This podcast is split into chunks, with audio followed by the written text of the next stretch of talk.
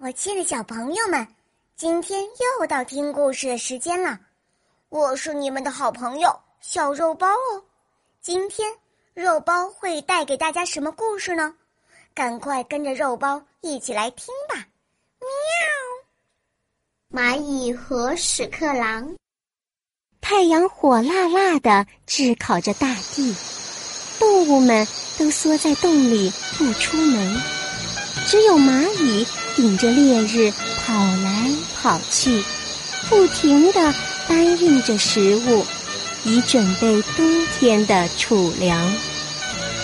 躺在树荫下睡懒觉的屎壳郎看到勤劳的蚂蚁，很惊奇地问道：“小蚂蚁，太阳那么晒，干嘛不躲在家里休息，非得出来跑呢？”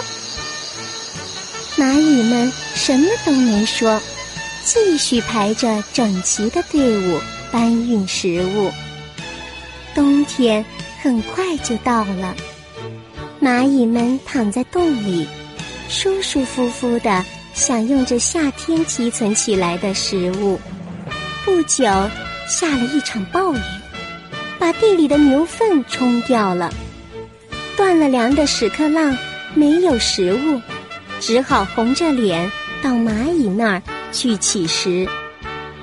蚂蚁这才说道：“伙计，要是当初你把批评我们的闲情拿去储存食物，现在就用不着挨饿了。”这故事是说，天有不测风云，我们应该早做准备，以防灾难的降临。